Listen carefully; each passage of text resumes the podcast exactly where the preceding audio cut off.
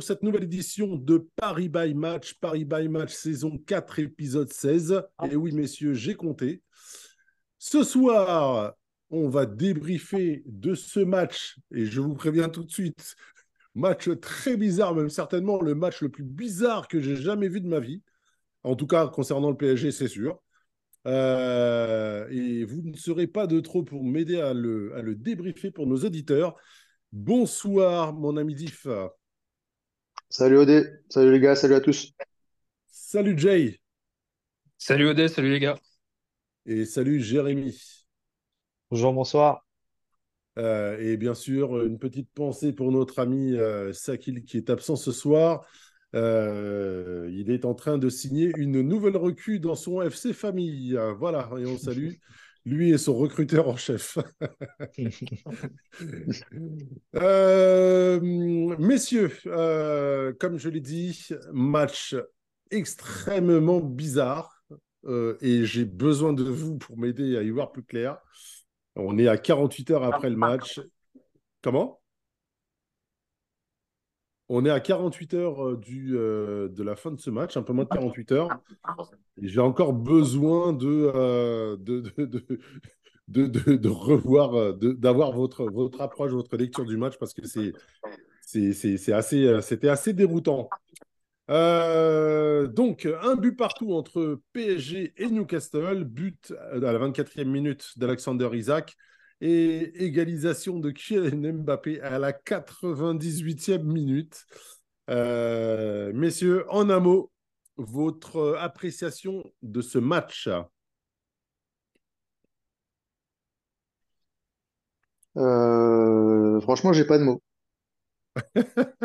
Moi, c'est ouf. Moi, ce sera ouf dans tous les sens. Ouf pour le score et ouf pour le match. Immobilisme pour moi. Très intéressant ce que tu me dis. Très intéressant ce que tu me dis. Euh, justement, Jay, qu'est-ce qu'on attendait de ce match pour nous replacer dans le contexte mardi soir, 19h Qu'est-ce qu'on pouvait attendre de ce match-là? Ah, D'un point de vue comptable, on pouvait attendre les trois points, ça c'est assez basique pour euh, être euh, qualifié, être premier du groupe. Et d'un point de vue plus large, on attendait de, l'âme, on attendait de l'orgueil, on attendait une revanche, euh, on attendait, euh, je vais pas aller jusqu'à une leçon de football, mais bon, quand j'ai pris 4-1, en général, j'ai envie de mettre au moins la même chose. Donc euh, on attendait plus de plus de volonté, plus de plus d'intensité, beaucoup plus d'ingrédients pour avoir une victoire sans contestation. Et leur mettre une petite gifle en même temps que gratter cette, cette qualif en huitième de finale. Exactement. Qualification qu'on devra donc attendre pour la dernière journée, étant donné qu'avec euh, ce match nul, donc Paris euh, est donc à la troisième place de ce groupe. Euh, non, même pas, ils sont deuxième, pardon. Ils sont toujours deuxième Oui. Ouais, toujours deuxième. grâce à ce nul, d'ailleurs, excusez-moi, j'ai encore le scénario de Newcastle mène 1-0. Donc, euh, Dortmund qualifié premier avec 10 points, Paris deuxième avec 7 points, Newcastle et Milan euh, derrière en guet-apens, euh, sachant que les deux équipes peuvent se qualifier encore. Tout le monde peut se qualifier en fait derrière Dortmund en huitième. voilà, donc on va, on va attendre, on va attendre cette dernière journée. donc notre coach bien-aimé euh, Luis Enrique, euh, le petit Lucho, comme dirait euh, Sakil, avait donc aligné une équipe avec Gigio Donnarumma dans les buts, Skriniar, Danilo Pereira en charnière centrale, Hakimi Hernandez, à milieu de terrain, Fabien Ruiz, Ugarte, Kanginli, et donc pas de Vitinha, contrairement à ce qu'on avait tous euh, Jérémy en tête avait, euh, avait, avait misé euh, lors du précédent podcast. Et en attaque, Dembélé, Mbappé et Colomoni, et non pas Ramos, comme on l'avait tous plus ou moins senti. Donc on a encore une fois eu tout faux sur, sur nos pronostics. justement, quand on voit ça, Div, par exemple, euh, je pense que tu as été surpris, tout comme Jérémy, je pense. Euh, qu'est-ce que ça vous a euh, évoqué? Bah, moi, je m'attendais à. On en avait parlé d'ailleurs dans le débrief de Monaco, mais moi, je m'attendais à avoir la même équipe. On avait réussi à avoir quelques certitudes, quelques, quelques situations intéressantes avec des automatismes qui commençaient à se mettre en place, surtout au milieu de terrain avec Vitinha. Et là, c'est vrai que quand j'ai vu la compo, j'ai pas du tout compris. Euh, à la limite, Colomboigny, Ramos, bon, on s'en doutait un peu parce que Colomboigny a débuté tous les matchs de Ligue des Champions. Euh, même si euh, dans le rôle de pivot, je préfère largement Ramos, parce que pour moi, Colomboigny est mal utilisé, mais ça, c'est un autre débat. Et derrière, il y avait Danilo qui revient de blessure, qui avait pas une minute de jeu, qui avait joué qu'avec sa sélection et qui avait pas joué avec Paris. Euh, j'ai trouvé la compo très bizarre. Je l'ai pas compris. Et d'ailleurs, bah, on l'a vu, euh, on l'a vu pendant le match que ça allait pas et qu'il fallait changer euh, en deuxième mi-temps.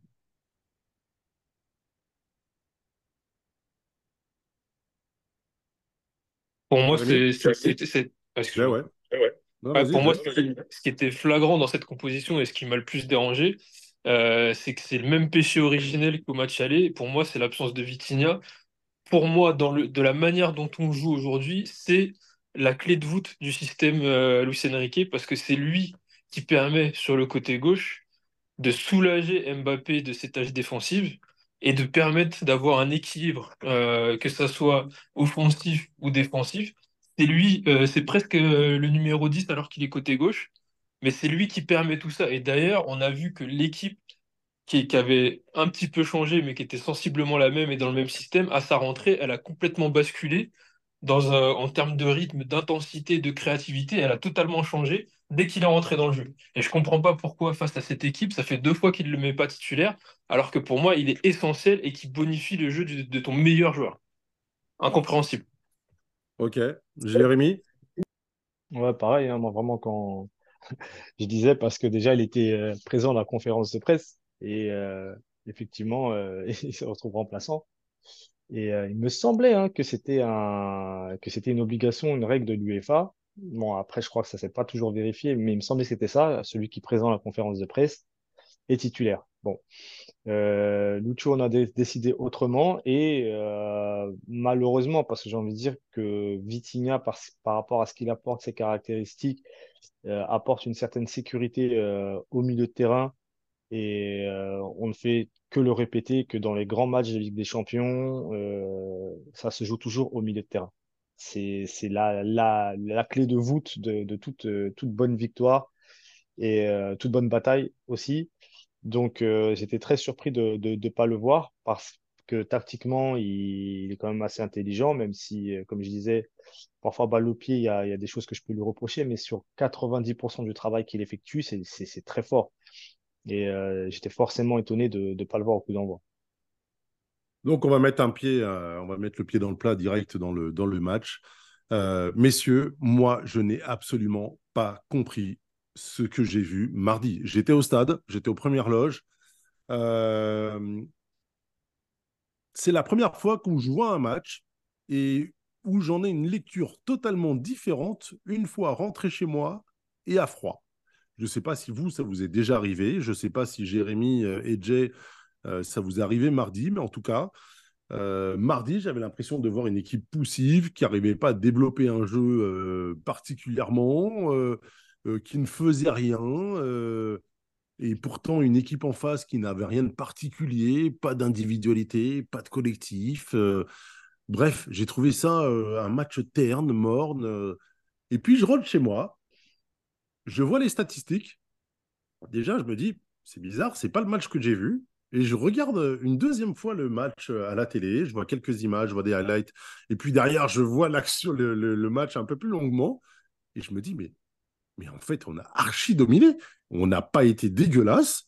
Euh, on, on a maîtrisé le jeu, c'est juste qu'on n'a pas été. euh, alors, euh, certains savent que je fais une lubie sur notre réalisme, mais c'est clairement ce qui nous a manqué ce mardi-là. Alors, moi, j'ai une lecture un peu différente. hein. Bah, vas-y, mais Ouais, j'étais pas au stade, j'étais derrière ma télé. Et pour moi, Paris a dominé les dix premières minutes et les 20 dernières. Et entre ces deux moments-là, il s'est quasiment rien passé. C'est que Newcastle a fait son plan de jeu comme il le voulait. Et que euh, Paris a un peu subi le plan de jeu de Newcastle. C'est-à-dire que bah, Newcastle savait que Paris Newcastle moi, savait que. Paris allait, allait dominer le premier quart d'heure parce qu'ils avaient quelque chose à prouver et quelque chose à aller chercher. Donc, ils ont fait le dos rond. Ils ont attendu le premier quart d'heure. À partir du moment où ils ont commencé à sortir, à aller les presser un peu plus haut, Paris a été en difficulté. Et c'est là, d'ailleurs, qu'ils ont marqué à la 24e minute.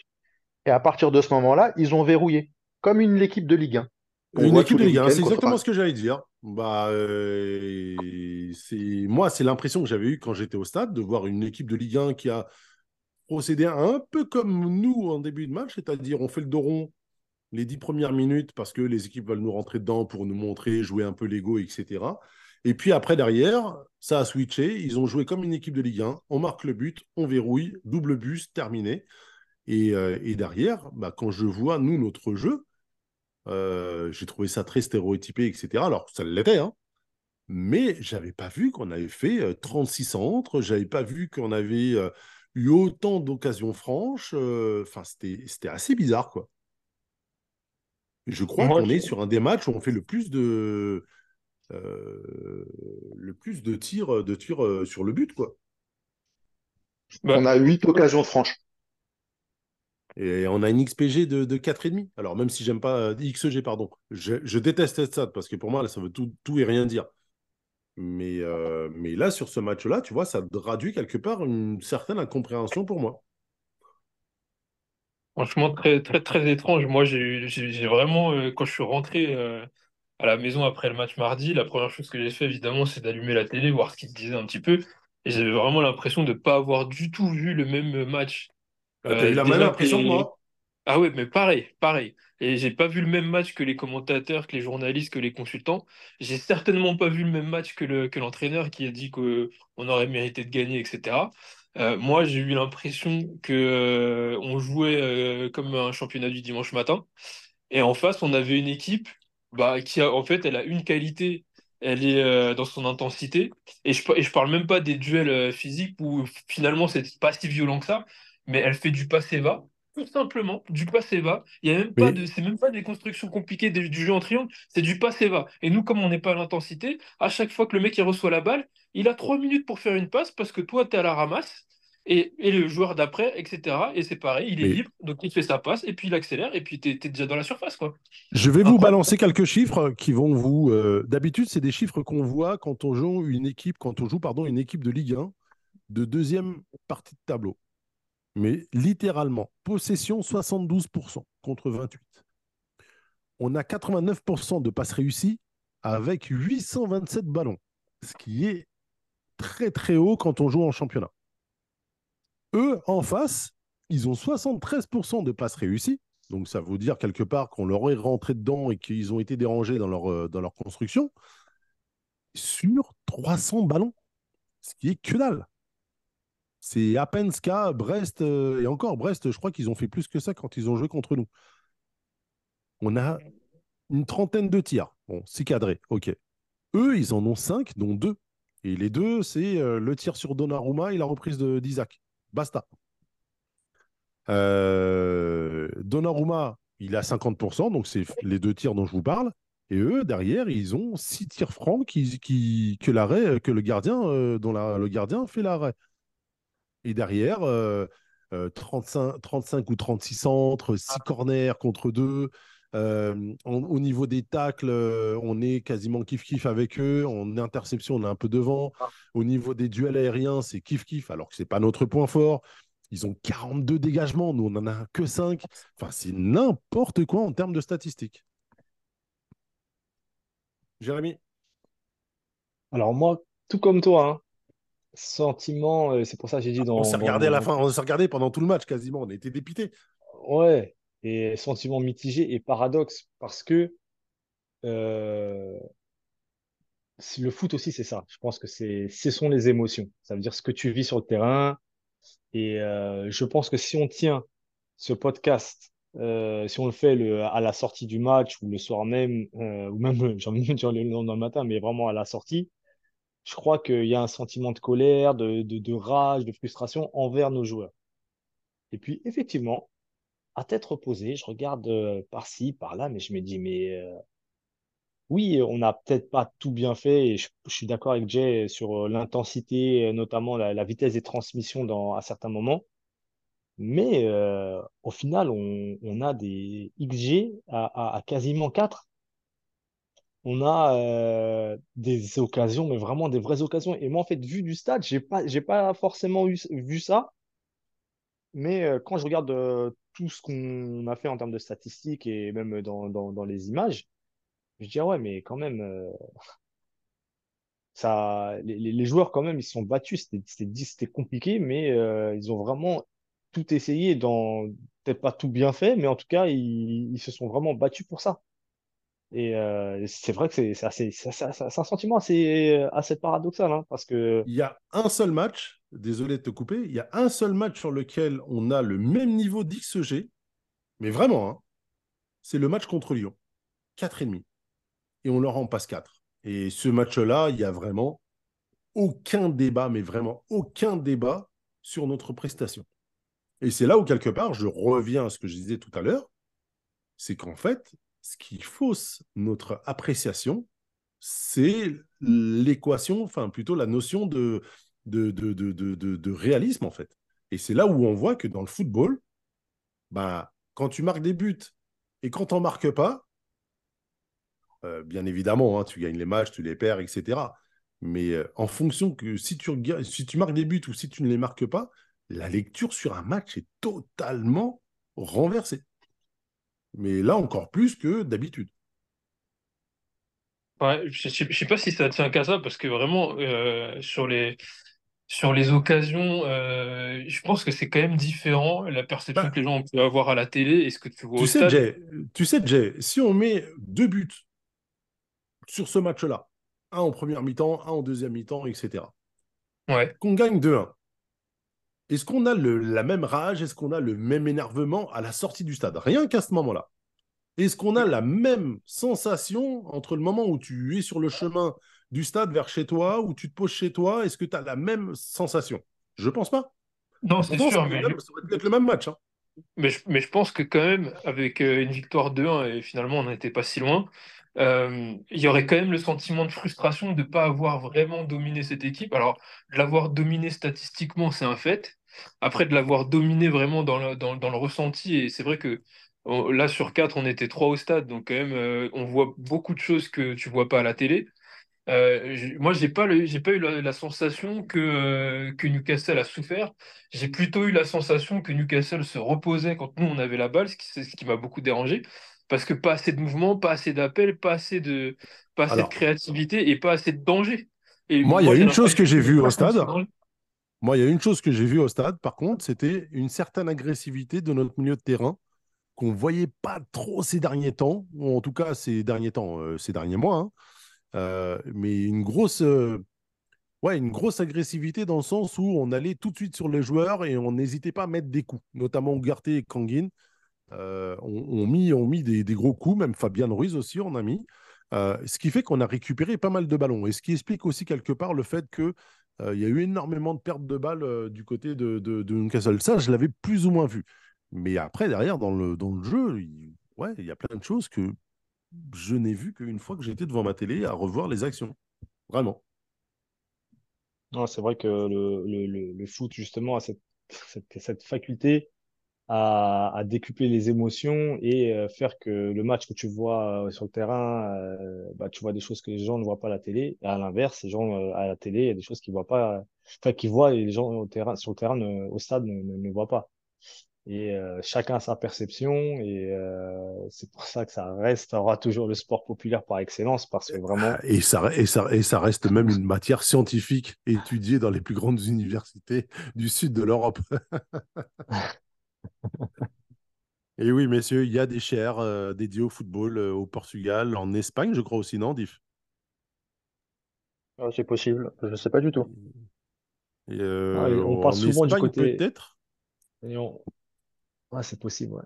On parle souvent du Mais je côté sais qu'en tout cas, il y a irrationnel. des, il y a des chairs euh, dédiées au football, ouais. Parce qu'on on parle souvent du côté irrationnel du football et ce match fait partie de, de ces, des- de ces exemples. Je peux te, sauter- je peux te, je peux te citer aussi un, un autre exemple, mais tu vas, ça va, ça va être très douloureux pour toi, Oula. pour toi, Odez. Vas-y, vas-y. Euro euh, 2000, Pays-Bas-Italie en demi-finale. Oh là, oula, oula, oula. On peut, on peut switcher, les gars? On passe à autre chose? Bah, le côté irrationnel du football, Oula. c'est ça. Hmm. Où, euh, tu, tu Je- pars, on va regarder le match, tu dis, mais comment on n'a pas gagné ce match? Tu le rejoues dix fois ce match, on le gagne neuf fois. Mais tu te gagnes même dix fois, même. Tu gagnes dix fois, même, ce match. Oh là là, oh, le souvenir douloureux. Alors là, c'est même plus que douloureux, là. Euh, On va passer à autre chose. Euh, ah, ça fait très bizarre. Euh, hum, hum, euh, où en étions-nous? Merci. Euh, allez, on va passer maintenant au tournant du match, Diff, s'il te plaît. Le but de- d'Isaac, je pense. Parce que c'est un peu, Euh, le, ouais. c'est un peu le, le- le moment qui précipite tout quelque part. Bah ouais, ouais, moi, pour moi, c'est le but d'Isaac qui, euh, qui enferme le match dans, dans un truc un peu monotone, un peu, euh, on en parlait euh, à la rédaction, un peu scolaire, où il se passe des trucs sans vraiment qu'il se passe quelque chose, en fait. Et ce but a, a totalement fermé le match, jusqu'au changement euh, de d'Enrique euh, en deuxième mi-temps. Jérémy? Euh, pour moi, euh, ce serait l'action ratée d'Mbappé, l'espèce de talonnade, Oh là parce là, que juste, ça. parce que justement, euh, c'est le 1-0, en plus c'est dans un temps fort, et ça les tue d'emblée en fait. Et euh, en plus, et j'avais souvent ce souvenir-là. En Ligue des Champions, en général, on commence assez fort les matchs, et dans les gros matchs, souvent on marque au début. On marque Où, tôt, oui. On marque très tôt.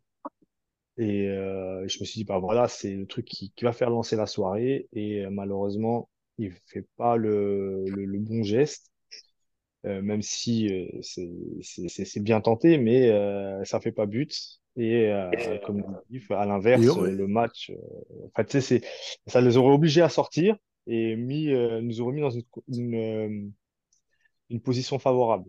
Et euh, tu, justement, tu penses ça, euh, Diff, euh, je fais une petite, euh, je te coupe, euh, euh, Jérémy. Euh, Diff, si, euh, alors bien évidemment, hein, euh, on mène un 0 est-ce que euh, euh, leur plan de jeu euh, s'en retrouve, euh, comme, comme on dit souvent avec Jérémy, euh, qu'est-ce qu'on fait coach maintenant, quoi? Très Ah très bah tôt pour dans le match, oui. dans un truc qu'il n'avait pas prévu. Pour moi, oui. Parce que, encore une fois, pour... alors je sais pas, euh, peut-être vu du stade, vous avez peut-être pas vu euh, ou eu Ah la même analyse, mais, Je pose la mais moi, question, mais pour moi, euh, sonne comme une évidence euh, au moi, derrière la la télé, moi, derrière la télé, mais c'était évident que Newcastle a joué comme il a voulu jouer. C'est-à-dire que le premier quart d'heure, on verrouille. À partir du moment où si tu mets un but, tu te dis, bon, le premier quart d'heure, je sais qu'on on, on joue à l'extérieur, ils vont presser, ils ont une qualif à aller chercher, ils ont une revanche à prendre devant leurs supporters, ils en parlent depuis quelques jours, il y a un, il y a un truc avec les supporters, tout le monde debout, etc., etc. Donc ça va être un match où ils vont vouloir prouver quelque chose. On verrouille. Mais à partir du moment où tu mets le but pendant le, moment dit en fait de l'équipe de Newcastle qui se dit bon on verrouille, on prend pas de but, bah forcément ça change les plans. Tu prends, un but là au moment où tu n'étais pas censé en prendre, bah ça change tout. Ton plan il est totalement remis en question, tu es obligé de sortir, tu es obligé d'a- d'aller essayer de chercher l'égalisation. Et là, ça nous met dans position de force, entre guillemets, parce qu'on est très bon en, transition. Et on attend que ça. En plus, avec Colomwani, Dembélé et Mbappé, ça va très vite devant. Donc forcément, en transition, euh, c'était le plan parfait, à la limite. Même si on, même si on allait subir un petit peu ou quoi, bah tant mieux, parce que ça crée des espaces derrière, donc euh, c'était tout bénef. Jay, ton moment pivot à toi. Ouais, ça va être le même que Jérémy parce que je pense aussi que ça aurait, ça aurait fait basculer le match. Je pense que euh, le fait qu'ils ne qu'ils mettent pas ce but-là, Mbappé, ça, ça les a confortés dans leur plan de jeu, Newcastle. Et surtout, ça n'a pas emmené l'équipe. Je pense que marquent, ça emmène l'équipe, le stade. Et c'est différent, euh, tandis que là, Newcastle, ils se sont dit, euh, bon, ben, ils- on, on s'est sauvé sur celle-là, et on continue comme ça jusqu'à ce qu'il craque, et finalement, on a Un, craqué euh, pas trop longtemps après, quoi. un- un peu ce qui s'est passé à l'aller, quelque part. Ils ont marqué Ouais, très vite. totalement. Et derrière, le stade, euh, la folie, etc., a fait que bah, l'équipe en face était ça. débordée. euh, Bah, le ça, fait, euh, ça fait penser un peu à la double confrontation qu'on avait pu avoir avec Benfica. Et euh, même un petit peu euh, celle qu'on a eue avec la Juve, même si on a gagné les deux matchs, mais c'était des, c'était des oppositions assez serrées où finalement ce qui nous a, ce qui nous a fait gagner, c'est de marquer en premier. Et euh, quand tu regardes sur les plans de jeu et tout, euh, voilà, c'était, c'était des matchs où on n'était pas forcément au top. Et ce qui a fait la différence, c'est de marquer. Mais là, vraiment, sur l'impression, je pense que moi, ça faisait très longtemps que j'avais pas vu un match euh, aussi mauvais en Ligue des Champions. ah, moi, je Justement, re- euh, oui, vas-y, Jérémy. moi, j'allais revenir sur le plan de jeu de, de, de Newcastle, ce qui leur a permis de revenir un peu dans, dans le match dans, après les dix premières minutes. Ils ont fait euh, ce que, ce que je souligne souvent ici, pour défendre de la possession défensive, en exploitant au maximum la largeur. C'est-à-dire quand on défendait, on défendait en espèce de 4-3-3. Du coup, on était euh, 3 contre 4 avec des relais, euh, plus des relais au milieu de terrain. Donc, en fait, ils ont réussi à nous, euh, à nous balader de droite à gauche sans pour autant être euh, euh, offensif, mais rien qu'en faisant ce, travail de circulation, ça leur a permis de défendre de, tenir le ballon. Ils ont quand même réussi à sortir deux fois les latéraux et euh, leur but est arrivé aussi comme ça, puisqu'ils passent de droite à gauche puis de gauche à droite avant, avant le tir euh, qui est repoussé euh, par euh, ça, Donnarumma. Mais c'était vraiment leur plan de jeu, c'était de- d'ex- d'exploiter au maximum euh, la- la- notre, notre, euh, notre largeur euh, défensive. Et d'ailleurs, je me disais pendant le match, je le disais à la rédaction que pour contrer ça au mieux, il faudrait apporter un, un autre ailier. Et je pensais directement à Barcola, en fait, de garder deux attaquants et d'avoir Barcola pour être justement en, en, en ég- égalité numérique sur la largeur, donc 4 contre 4 sur, euh, sur les défenseurs et euh, de, de, mieux défendre euh, tout, toute la largeur. Et ça, c'était un, un, un point qui a, qui a été assez, enfin, plutôt rectifié en, en seconde mi-temps, puisqu'on n'a plus vu ces, ces, ces phases de possession-là. Messieurs, justement, le, le, le coach, le coach anglais, Edio, n'est pas forcément un grand nom, même s'il est en train de, de se le construire, euh, mais il s'avère être un fin tacticien avec euh, une bonne lecture, une bonne approche des matchs en général, euh, alors qu'il n'a pas forcément des joueurs ou talentueux ou un, collectif ultra léger. Il avait beaucoup d'absents, c'est vrai, mais c'est quand même un coach qui, en général, a une très bonne approche tactique et une très bonne lecture des, matchs, des matchs à venir, ce qui est assez, assez, euh, assez paradoxal pour un entraîneur anglais. On ne voit pas trop ça chez eux euh, d'habitude.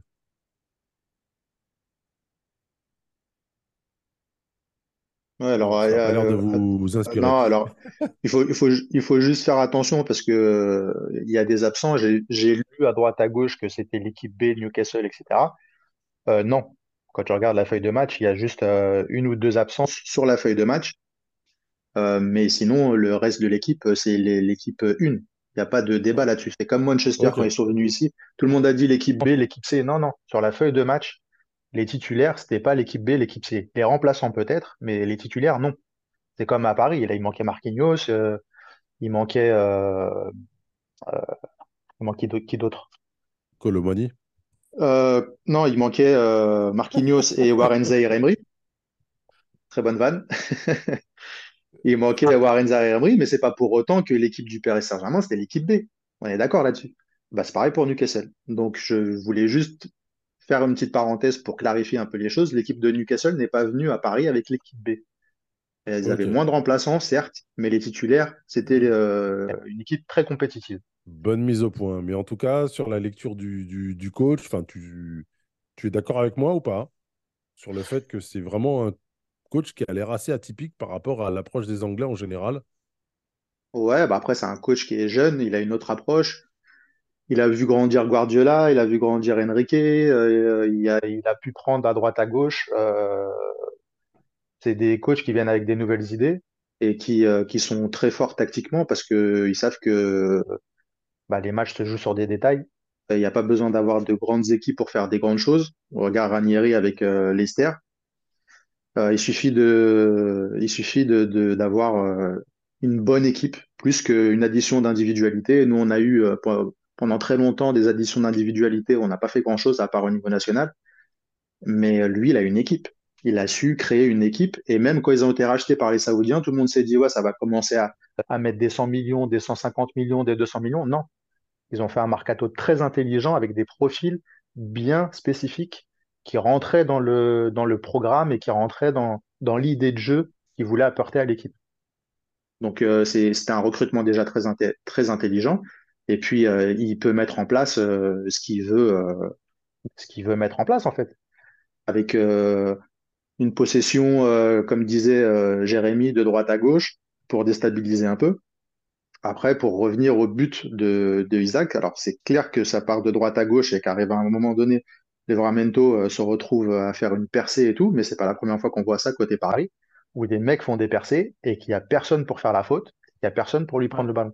C'est, cette action est incroyable. Alors, ça fait partie des questions, bah, on peut même l'aborder dès maintenant, hein, parce que moi j'entends depuis, euh, depuis euh, un peu moins de deux jours, euh, euh, Donnarumma Attends, avant- fait une boulette, Donnarumma fait une boulette, Donnarumma fait une Attends. boulette. Attends, attends, attends. Euh, Oh. Je, suis désolé, il fait un arrêt, mais avant ça, il y a un joueur qui se balade euh, mais latéralement, en fait, euh, devant notre Mhm. défense. Huit joueurs quasiment. Personne ne vient le toucher. Alors peut-être peur de faire la faute ou quoi que ce soit, j'en sais rien, mais en tout cas, il n'y a personne qui vient le, lui couper sa course ou le violenter. Il fait sa passe, le tir qui vient derrière et le second effet qui se coule. Donnarumma qui fait son arrêt. Alors après, il peut la capter ou pas, mais toujours est-il qu'il il fait l'arrêt. Et derrière, il n'y a personne qui suit. Et Isaac, il est juste là pour, pour, pour, sentir, pour sentir la chose. Et on voit encore nos défenseurs qui sont totalement à l'arrêt. Et ça, c'est une action, je suis désolé, euh, elle témoigne de, euh, de- d'une certaine fébrilité ou en tout cas d'une certaine passivité euh, qui n'est pas normale à ce niveau-là. Non, plein axe, c'est interdit. Après, les gens qui, qui, se, qui parlent de boulettes de, de Donnarumma, c'est des gens qui n'ont jamais joué au football. C'est pas possible. Et parce qu'ils voient pas Ah. qu'il y a un rebond juste avant, que la, police, euh, la, la pelouse, elle fuse, euh, le tir est, est quand même assez appuyé malgré tout. Il essaie de repousser le plus possible un peu sur le côté, enfin, légèrement comme il peut, sur, sur, sur sa détente. Bah voilà, ça retombe dans le pied de, de, de l'attaquant, mais parler de boulettes, c'est, c'est clairement quelqu'un moi, qui, j'entends que ça, n'a pas touché un ballon de sa vie, c'est pas possible. Non, mais après, la, la boulette, la boulette qu'il fait, Donnarumma, c'est sur la première action de Newcastle, où là, il met en difficulté sur une relance balle au pied, il met en difficulté Hakimi, qui fait, lui, une deuxième boulette parce qu'il veut repartir tout seul au lieu, au lieu de la mettre le, le- le long de la ligne de touche. Il perd la balle, Almiron récupère, et là, on a l'action d'Isaac. Oui, Mais, euh, Enfin, c'est pas boulette avec les mains, en fait. Tu vois, c'est pas. Non, non, non. C'est Une une mauvaise boulette, relance. euh, une mauvaise relance où il met en difficulté Hakimi sur la Oui, première action. Et du coup. Et du coup, quand tu quand as ça, plus l'arrêt euh, avec les différentes analyses, Jérémy qui dit que c'est pas une boulette, il y en a 80% qui disent que c'est une boulette, bah tu te dis que Donnarumma, il a raté son match. Tu vois? Ouais, mais Ah. il a rien fait, il a rien eu à faire du match en fait. Tu vois, Bah, quand ça, je et vois bah- on en quand parlait. je vois qu'il a que trois, il a eu trois à l'équipe, je me dis mais comment tu peux mettre un 3 à un mec qui n'a rien eu à faire de la soirée, si ce n'est un arrêt, alors qui amène le but peut-être derrière, mais il fait quand même un arrêt et rien d'autre derrière quoi. Donc Oui, mais moi, regarde, soit. À la différence, on en parlait euh, au moment de Reims, et je le disais euh, au podcast. Je disais que moi, ce qui me pose problème, c'est pas que Donnarumma fasse le match de sa vie contre Reims. Ce qui me pose problème, c'est le nombre d'occasions qu'il a subies. Ce qu'on demande à un grand gardien dans une grande équipe, c'est d'être bon dans les seules deux, trois actions qu'il va subir. Pas dans les 18 ou 20 actions qu'il va On subir, ça, c'est pas normal. Donc, dans les deux, trois actions qu'il va subir, on lui demande d'être bon. Et force est de constater que sur le match de Newcastle, le, le nom Donnarumma sort sur les deux actions de Newcastle. Sur une erreur de relance balle au pied et sur une, une euh, déviation à la main qui est un peu, un peu trop dans l'axe et pas assez sur le côté. Alors euh, après, on analyse le, le geste comme on veut, que c'est vrai que, comme disait Jérémy, je suis d'accord là-dessus que l'arrêt, il est un peu compliqué à faire, etc. Mais sur un, un, un gardien de ce niveau-là, normalement, tu, tu, tu sais faire ce genre d'arrêt, tu vois. Et les gardiens, d'ailleurs, en parlaient. Il y a Alonso qui disait que c'était que ça, c'était un arrêt. Bon, lui, il abuse. C'était un arrêt très facile, euh, machin et tout. Pour moi, Oui. non. Mais, mais en tout cas, voilà, dans la difficulté, normalement, un, un gardien de ce niveau-là, en Ligue des Champions, dans une équipe comme ça, normalement, tu sais faire l'arrêt qu'il faut. Et il l'a Alors. prouvé euh, un milliard de fois sur, sur Bah, bien d'autres sûr, c'est ça, euh, c'est ça qui est rageant. matchs. Alors, autre question, messieurs. Est-ce que, et désolé de dévier, de rester sur ce sujet-là, mais promis, je le referme juste derrière. Est-ce qu'avec un vrai général de défense, on se prend ce but? Alors, je sais qu'avec des si, on peut euh, imaginer pas mal de choses, hein, il n'y a pas de souci. Mais est-ce qu'avec un vrai général de défense, on se prend ce but? Avec Thiago Silva, non.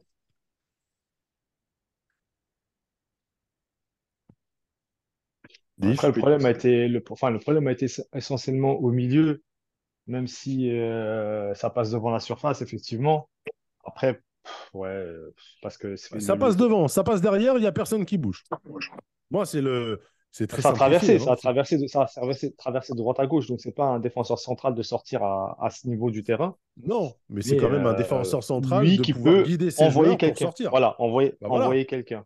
Peut-être envoyer quelqu'un. Là, ça passe devant eux, ça passe derrière eux, et il y a pas, les joueurs n'ont pas bougé de... de plus de 50 cm. Tu vois ce que je veux te dire? La ligne, elle est restée. Ça- C'est un vrai problème euh, parisien. On a deux gros problèmes, c'est les coups de pied arrêtés euh, défensifs et les, euh, les incursions balle au pied. On l'a eu contre con- à Milan, où personne Mhm. fait la faute, derrière c'est but. On l'a eu contre Monaco, où Golovin fait l'incursion et derrière il y a Minamino qui, qui, est seul face au but dans les 6 mètres et c'est euh, Donnarumma qui fait un exploit le long du poteau. Et on l'a encore ici. Donc c'est vraiment un problème récurrent du côté parisien. Alors je sais pas si c'est les milieux, les défenseurs, euh, un peu un mix des deux ou quoi, mais putain, faites la faute, en fait. Mhm. Arrêtez de réfléchir à essayer de, de, de faire une récupération propre pour partir de derrière et tout. À un moment donné, tu es sous pression, tu balances devant. Et si, si tu es sous pression, tu te fais la faute aussi. Soit tu fais la faute, soit tu balances devant, mais arrêtez d'essayer d'être propre à 100%, de faire le match parfait, etc. Il y a des moments où tu peux pas. Tu es obligé d'être un peu. euh, Ça, ça, ça m'a Et ça ça me, rappelle, étonné. ça me rappelle certaines choses l'année dernière, notamment avec Gay sur cette fameuse action où il ne fait pas la faute. C'était l'année dernière ou il y a deux ans? Non, il y a deux ans. contre le Real. ouais. Contre le Il y a deux Real. ans. Ouais. Thiago Silva n'était pas là, euh, c'est ça? Exactement. Mais euh, ouais, c'est ça. Après, il y a moi ce que tu dis là. Pourtant, en, en première partie de saison, j'avais remarqué que lorsqu'ils n'arrivaient pas à sortir le ballon de derrière parce qu'ils étaient pressés ou autre, ils jetaient le ballon volontairement et derrière ils enchaînaient le contre-pressing parce que c'était euh, la force du début de saison, le contre-pressing et de, dire voilà, on monte le bloc et là maintenant vous sortez plus. C'était limite un piège en fait. C'était pas balancer pour balancer, hein, c'était vraiment la mettre dans, un angle mort. Et dès que l'adversaire récupérait la balle, on lui tombait dessus et on pouvait récupérer plus haut. Et ça, effectivement, on, on l'a plus vu. Et justement, c'est là encore où je me, où sur la, sur la discussion qu'on avait et par rapport au, au match, euh, au match aller, euh, pour moi, la présence de Ramos était indispensable pour justement cette, ces sorties de balles-là, où quand tu peux pas euh, sortir euh, court à terre, bah, tu pouvais euh, te permettre de, de mettre sur lui qui a un bon jeu de tête et qui peut, et qui peut éventuellement la garder Alors, et jouer en appui. Et ça, Jérémy, on est- on euh, pour, la de tension de, pour, la, pour la tension de Jay, euh, on ne parle pas de Sancho Quatros hein, quand il parle de Ramos. Bon, de toute façon, au, au Paris Saint-Germain, il n'y a qu'un seul Ramos. C'est Gonzalo. Messieurs, je vais vous demander vos tops et vos flops avant de- de- d'aller un peu plus loin dans cette analyse du match. Div, si tu veux démarrer. Ouais, bah écoute, moi ça a été compliqué parce que pour moi personne n'a fait un bon match, mais en top, je Euh, mettrais. trois- tu peux citer trois flops à la place de tes trois tops, il n'y a pas de souci. Hein. Ouais, bah écoute, en flop, euh, Kolo Muani. Euh, même s'il a réussi euh, de très, très bizarrement, il a réussi 100% de ses passes. Alors, est-ce qu'il a toujours joué vers l'arrière? Euh, je sais pas, il faudrait que je regarde le match, mais, euh, mais en tout cas, je l'ai pas vu, moi, offensivement, là où je l'attendais, là où tout le monde l'attendait, parce que c'est un avant-centre, avant tout. Et je l'ai pas trouvé dangereux, donc euh, flop, Kolo Muani, ballons. hein. ouais, et, et Donnarumma. parce que les deux seules fois où on le voit, c'est deux actions pour euh, Newcastle, dont le but. Donc, euh, je suis très content d'avoir un gardien comme ça, mais force est de constater que sur ce match, il, Il il va un peu un peu de. Il faut un peu plus de caractère, c'est cela. Pas Ouais. de mention spéciale, rien du tout. Non, euh, en flop, j'aurais pu mettre Luis Enrique pour sa compo de départ, euh, pour moi, c'était un mauvais souvent. hein. choix. Cette, Bah cette ouais. année, sur euh, les matchs où on passe à côté, c'est souvent une foirade du coach quelque part. hein. Bah, la force qu'il avait, c'est que la force qu'il avait, on en a parlé d'ailleurs au dernier podcast, c'est qu'il arrive à, à bien rectifier le tir avec des, des changements qui sont, changements, ouais. qui sont pertinents et efficaces. Euh, là, ça a été encore le cas parce que quand il fait ces changements, euh, le visage de l'équipe change. Mais Euh, ça nous- là, ouais, et c'est trop tard en fait. C'est trop tard. Mm. Alors certes, on n'a pas eu de chance, on est tombé sur un grand gardien, on- mais les occasions, on les a eues quand même, et c'est lié à ces changements-là. Sauf que ces changements, nous, à notre petit niveau, on savait que, que c'était les changements qu'il fallait faire et que peut-être même la compo de départ, ça, ça aurait dû être celle-là. Donc Luis Enrique, avec euh, tous ses diplômes et toute son expérience du haut niveau euh, en tant que joueur, entraîneur, etc., c'est très bizarre qu'il n'ait pas euh, senti le, le truc. Est-ce que- tu avais noté que Asensio avait touché plus de ballons que Colomoni? Non, mais Asensio Voilà. aussi a 100% de passes réussies. Donc euh, je pense même y a aussi un, un manque de, de, de Alors, prise il de a une risque. passe, euh, il a une passe, euh, une passe manquée, euh, mon cher. Il a 90. Ah bon? Ouais. Ah, moi j'ai 100% sur le truc. Bon, bah écoute. Et d'ailleurs, la, la stat qu'on qu'on suit, euh, même si maintenant elle commence à énerver Sakil, euh, Mbappé, 76% de passes réussies. Voilà. Ouais. On Mais sauf que c'est le, euh, c'est le, à contrario, c'est le joueur qui a le plus provoqué avec 5 dribbles Ouais, devant mais bon, j'ai pas l'impression que ce soit. euh, je suis pas l'impression que ce soit là que est venu euh, le, le- le déséquilibre qu'on cherchait. Mais bon, Non, et mais que euh, j'ai un, il y a un dribble en tout cas qui a été très efficace, c'est sur le centre euh, sur euh, Barcola. Quand il part de la droite, il fait crochet extérieur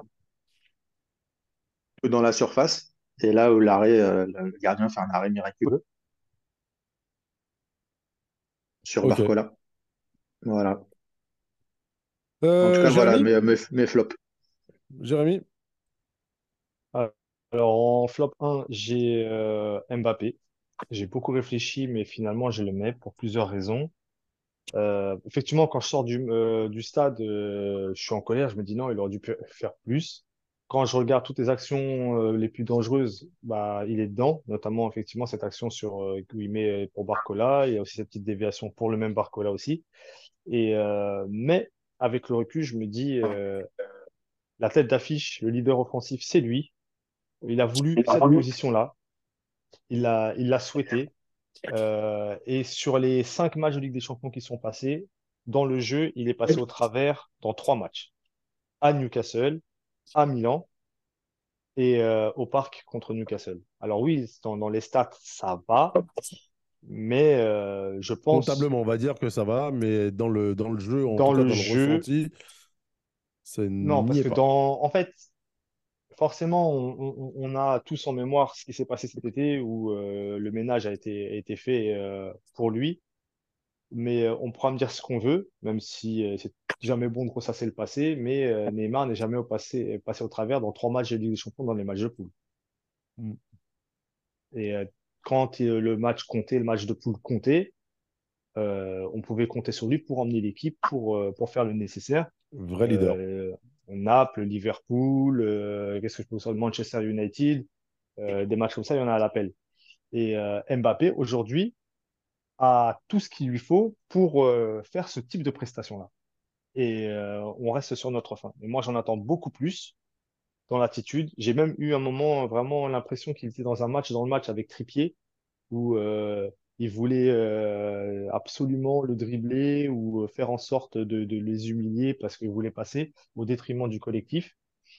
Alors oui, bien sûr, dans les actions, on regarde au final si, euh, si Barcola la met, bah, ça te fait une passe décisive, euh, même deux. Il y a une action qui tire, le gardien, enfin, il y a la talonnade, il, tire sur le gardien, elle revient sur lui, elle passe de peu à côté, sur le côté. Mais dans le jeu, dans le comportement, euh, ce que disait récemment Saki dans un match contre Saint-Etienne où il avait réveillé un peu le parc et ses coéquipiers, il a commencé à le faire en fin de match. Et moi, ce Mbappé-là, j'ai envie de le voir tout le match, en fait. Tout le temps. Euh, même s'il est pris, tout ce que tu veux. J'ai en mémoire aussi un match euh, qu'il a fait avec l'équipe de France en Coupe du Monde contre l'Angleterre.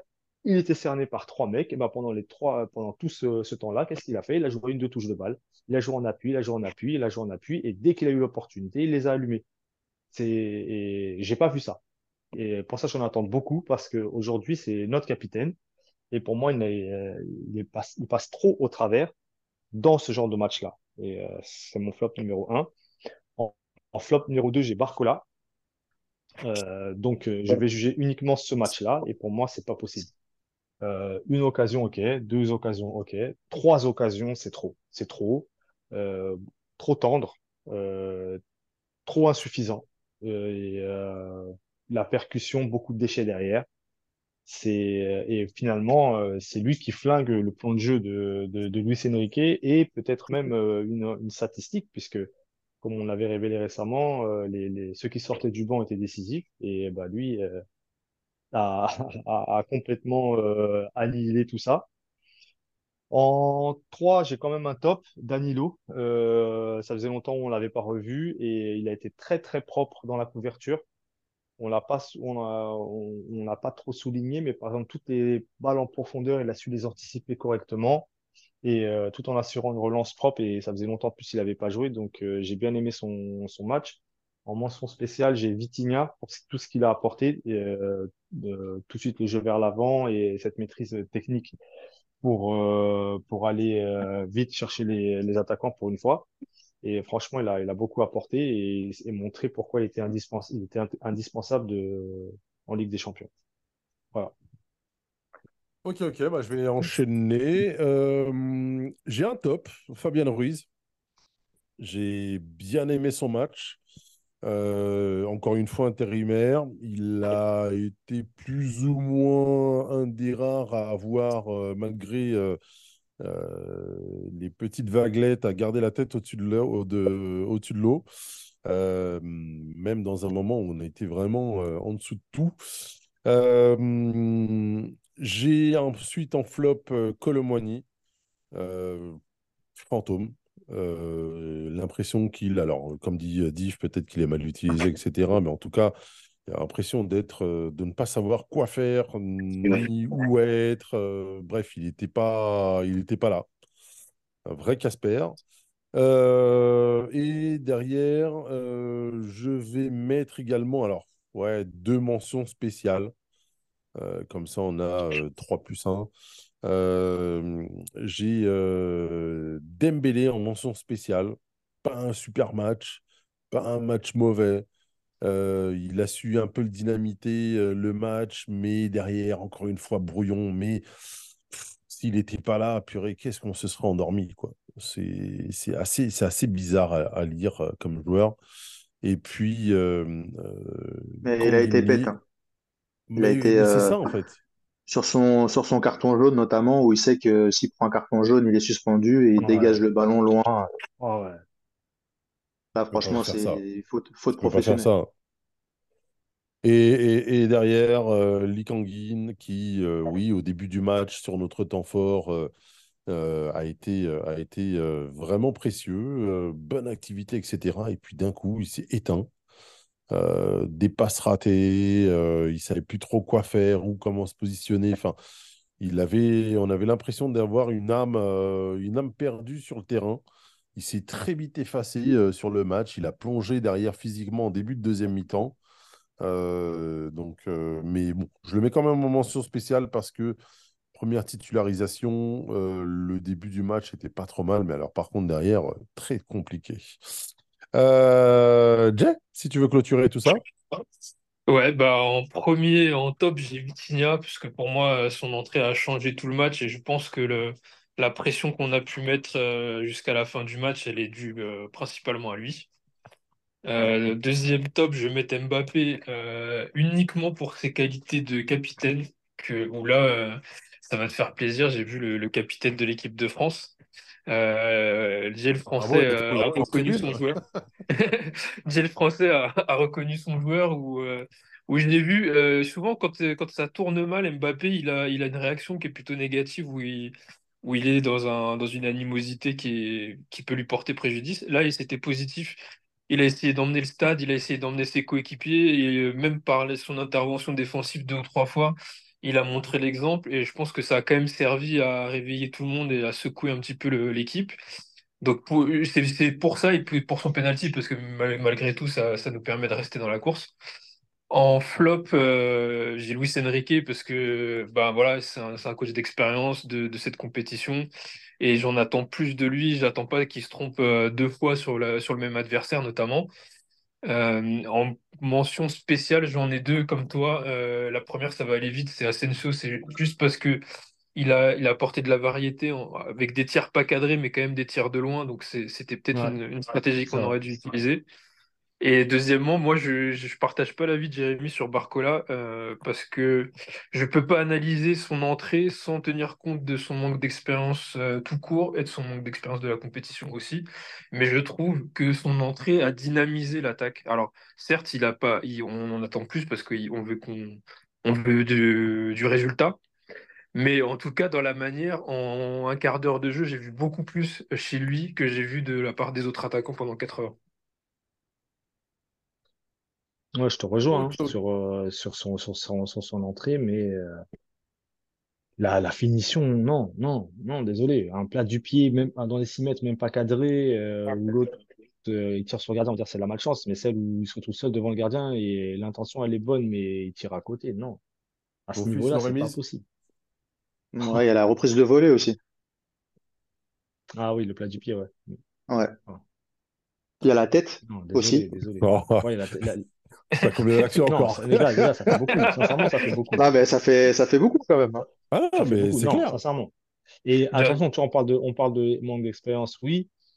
Et euh, c'est vrai que moi, ça m'avait échappé. Il a, il a 21 ans. Euh, Dans le monde d'aujourd'hui, 21 ans, c'est pas, c'est pas si jeune que ça, mais 20, 20 matchs de Ligue 1 et euh, j'ai envie de dire, c'est pas que sa faute, mais là, si tu juges le match, je suis désolé, c'est, c'est pas possible. Ouais, mais comme dirait un certain éditorialiste, un certain consultant qu'on n'apprécie pas forcément, et quelque part, je trouve qu'il a raison euh, sur ce côté-là, c'est que tu signes au PSG, il y a tout qui va avec. hein. Il y a Ouais. la hype, il y a tous les côtés positifs, etc. Mais il y a aussi les côtés négatifs quand tu fais, euh, quand tu fais euh, l'innommable, quoi. Et ça, désolé, ça fait aussi partie de son apprentissage accéléré, mais c'est un tout. Et j'espère pour lui que c'est une gifle qu'il a prise, euh, qui va le faire grandir, réfléchir et revenir euh, avec d'autres, euh, avec d'autres, comment dire, avec un autre caractère et peut-être peut-être un caractère de tueur parce que euh, il a quand même la chance d'être euh, au PSG et de pouvoir en plus jouer de manière assez régulièrement pour un jeune joueur, chose qui n'est pas forcément donnée euh, quand on regarde les joueurs de son âge ces dernières années. Surtout que lui vient de nulle part, entre guillemets. hein. donc, ouais, garçon, sers-toi de ce match pour te remettre en question et continuer de bosser. Messieurs, euh, je voulais aborder également euh, la situation de notre capitaine du soir, Kylian Mbappé. Euh, gros point d'interrogation, hein, si je vois vos tops et vos flops, si je vois ce qui a été dit tout à l'heure, ce qui se dit depuis tout à l'heure. Comment un joueur comme ça, de sa trempe, ne peut pas nous sortir de ce guépier, parce que c'en était un, par la force de son talent. Est-ce qu'il n'est pas resté bloqué sur, c'est un schéma, hein, sur cette fameuse première action, une action magnifique d'ailleurs. Et d'ailleurs, juste après, je vous demanderai, euh, euh, pour clôturer l'émission, euh, je vous demanderai vos, actions du match. Parce que cette action-là était vraiment savoureuse, mine de rien, super bien montée d'un point de vue technique et d'un point de vue de la construction. Et il nous fait, euh, il nous fait ça. Alors que d'habitude, il aurait mis euh, son intérieur du pied premier poteau euh, et c'était, terminé. Mais là, très sincèrement, son, sa personne, ces derniers matchs, ces derniers temps, c'est très compliqué. Diff? Ouais, bah écoute, moi j'ai l'impression qu'il n'arrive pas à trouver sa place dans cette équipe. Alors c'est un peu bizarre parce que l'équipe a été faite pour lui. Et euh, alors c'est soit Enrique qui lui donne des consignes, qui ne le mettent pas en avant ou qui tout simplement Enrique ne sait pas utiliser Mbappé. Mais euh, moi je retrouve le Mbappé qui veut faire du Neymar beaucoup trop souvent. Mbappé c'est Mbappé. Si tu prends la profondeur, tu joues en une touche, tu la réclames dans, dans, en profondeur, on te la remet, tu vas tout seul et voilà, on n'en parle plus. Là, il, il demande toujours les ballons dans les pieds, il temporise, il joue derrière, il veut faire un dribble, une talonnade qui sert à rien. Il veut trop faire du Neymar. Il veut trop mener le jeu. T'es pas meneur de jeu. T'es ailier ou avant-centre. Ton rôle, c'est de, d'être dans la surface et de finir les actions. Arrête de vouloir faire euh, le mec euh, qui a euh, des années d'expérience dans, le milieu de terrain, qui voit tout le, tout le jeu, etc. Alors, il a des coups de génie dans des passes, dans des visions de jeu, etc. Mais c'est pas son rôle. C'est pas ce qu'on lui demande. Alors, je sais pas si c'est Enrique qui lui demande de, de, de demander les ballons dans les pieds parce que, euh, je sais pas, comme Dembélé de l'autre côté d'ailleurs. hein. Dembélé, il, il demande jamais en profondeur, c'est toujours dans les pieds, sauf que Dembélé, il sait faire les différences. Chose que Mbappé ne fait plus. Donc, reviens à ce que tu sais faire, c'est-à-dire jouer en une touche, donne ta balle et on va te la remettre en profondeur. Ou alors fais plus d'appels, mais joue sur tes qualités. Ta qualité première, c'est pas de faire des passements de jambes et, euh, et des talonnades. Ta qualité première, c'est de demander la balle en profondeur, utiliser ta vitesse et fermer ton pied au dernier moment comme tu sais bien le faire, là. Euh, faire mine de tirer deuxième poteau et, la mettre au premier. Mais là, il, il, il est en train de, j'ai l'impression, en tout cas ça c'est mon opinion, mais depuis quelques mêmes années, il est en train de modifier son jeu. Il est beaucoup moins spontané et il réfléchit beaucoup trop. Euh, moi, j'ai aimé le Mbappé de Monaco. J'ai aimé le Mbappé euh, au tout début, la relation qu'il avait avec Neymar, où, peut-être qu'il recherche euh, aujourd'hui une relation euh, similaire et qu'il la trouve pas avec d'autres joueurs, c'est possible. Mais en tout cas, dans sa tête, je sais pas ce qui se passe. Peut-être qu'il se dit qu'il n'y a pas les joueurs pour lui donner, il n'y a pas les joueurs pour, pour bien combiner avec lui, ou qu'il est cantonné dans un rôle qui lui plaît pas. Je sais pas ce qui se passe, mais en tout cas, moi, je retrouve pas le Mbappé que j'aime, c'est-à-dire le Mbappé tueur dans la surface, qui se retrouve euh, avec euh, trois actions, il met trois buts, ou euh, trois actions où il met, il en met deux. Allez, c'est pas grave.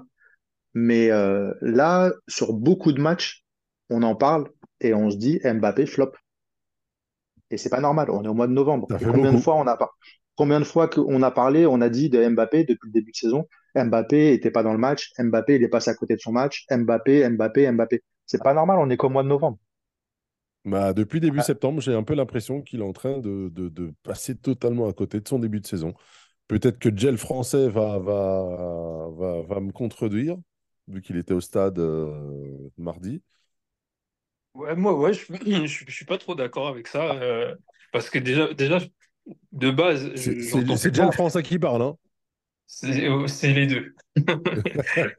Je suis pas, suis pas trop d'accord avec ça, mais c'est un propos que j'entends souvent hein, sur, les plateaux aussi. Il y a beaucoup de gens qui, pensent que sa qualité première, et peut-être à juste titre, euh, que c'est euh, la profondeur.